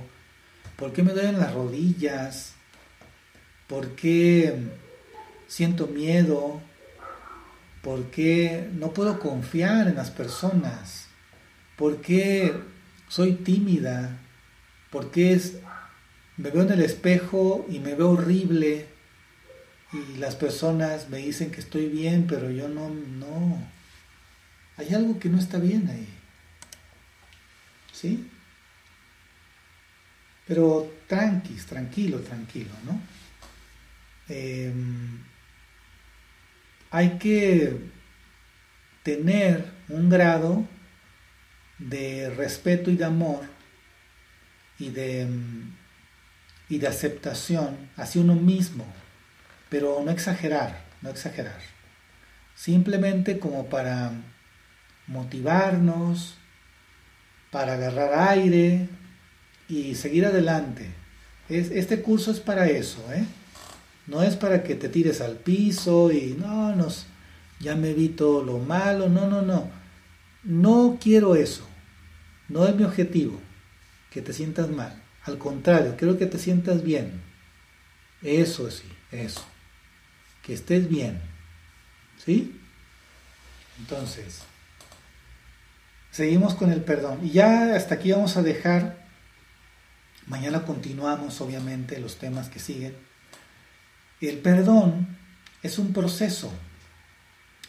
Em, miren, las virtudes, las virtudes son espirituales. Las virtudes son fuerzas. De hecho, de ahí viene la palabra virtud, de fuerza, ¿no? Entonces existen miles de virtudes, miles, pero se resumen en siete principales, como es la temperancia, el ser justo, ¿ok? El tener una fuerza interior, esa es otra. El tener amor y respeto, es otra. Luego el tener eh, prudencia, ¿ok? Ese es algo extraordinario, la prudencia. Luego, el también estar en la verdad, es decir, buscar, vivir la verdad y decir la verdad, ¿ok? Y es algo, es algo muy profundo eso, ¿eh? y, tener también una certeza, esa es otra, tener una certeza. En las religiones se le ha llamado fe, pero la palabra más adecuada es certeza, porque abarca algo más amplio. Abarca la fe, abarca la confianza en sí mismo, abarca la confianza en la vida, la confianza en que la vida y su devenir tiene una razón de ser. O sea, la certeza requiere de todas las virtudes anteriores, porque todas las virtudes anteriores dan una sabiduría. La sabiduría es el conocimiento vivido, o sea, son las experiencias de la vida que a la persona le dieron una seguridad y un aplomo impresionante. Eso es la certeza. ¿Ok? Y eso lo podemos ver en... Hay personas que lo tienen. Em, hay personas que yo he conocido, personas mayores de edad, que tienen ese aplomo y que han vivido su vida plenamente y que han aprendido de sus errores y que han reconocido sus errores y han corregido sus errores. Entonces los años avalan las experiencias vividas y eso a, las personas que han vivido su vida así les da una seguridad y una autoconfianza que inspiran. A mí me han inspirado. ¿ok? Entonces, el perdón es un proceso. Entre más experiencia tenga una persona, más rápido es el proceso del perdón, hasta llegar a que sea casi inmediato. Sí, el perdón, inmediato. Pero cuando no tenemos esa experiencia de vida, cuando no tenemos, este, cuando no tenemos esa estatura espiritual, esa grandeza espiritual, nos vamos a tardar unos días, semanas o meses. Pero es un proceso. Y requiere de tres cosas. Se los voy a mencionar ya que hasta aquí voy a dejar. requiere que se cultive el pensamiento positivo. ¿Sí? Otra, que requiere una determinación. Una determinación. O sea, requiere que la persona aplique su voluntad, que quiera hacerlo y que se sostenga en eso. Y la tercera requiere de una fuerza espiritual. Y esa fuerza espiritual son estas virtudes que yo les mencioné. ¿sí? Y también esa fuerza espiritual no proviene de la persona solamente. Y no proviene solamente de un asesor o de un terapeuta, sino proviene de la fuente que está más arriba de lo humano.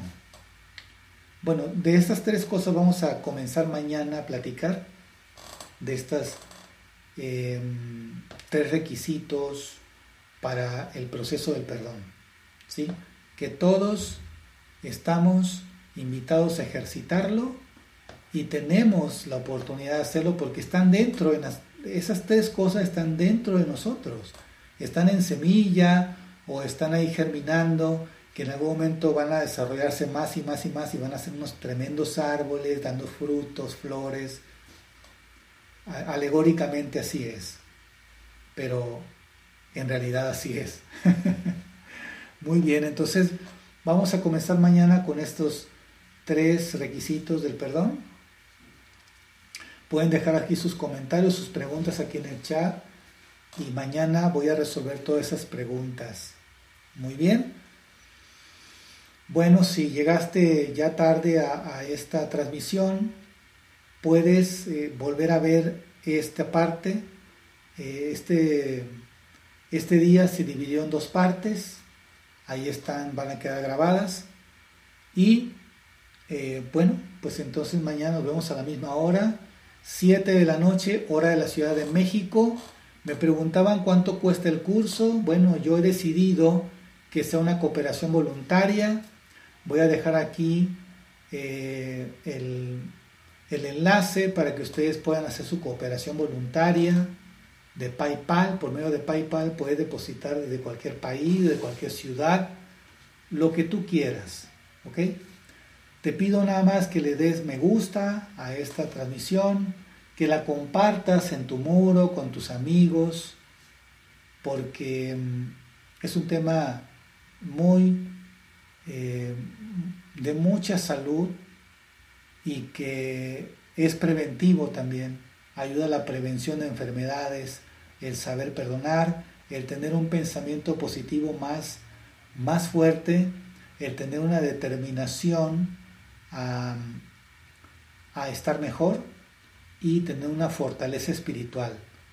Es la base de la prevención de toda la salud a nivel individual, social y a nivel mundial. ¿Ok? Entonces esto te protege mucho de cualquier virus, de cualquier bicho que ande por ahí circulando en el agua, en la tierra o en el aire.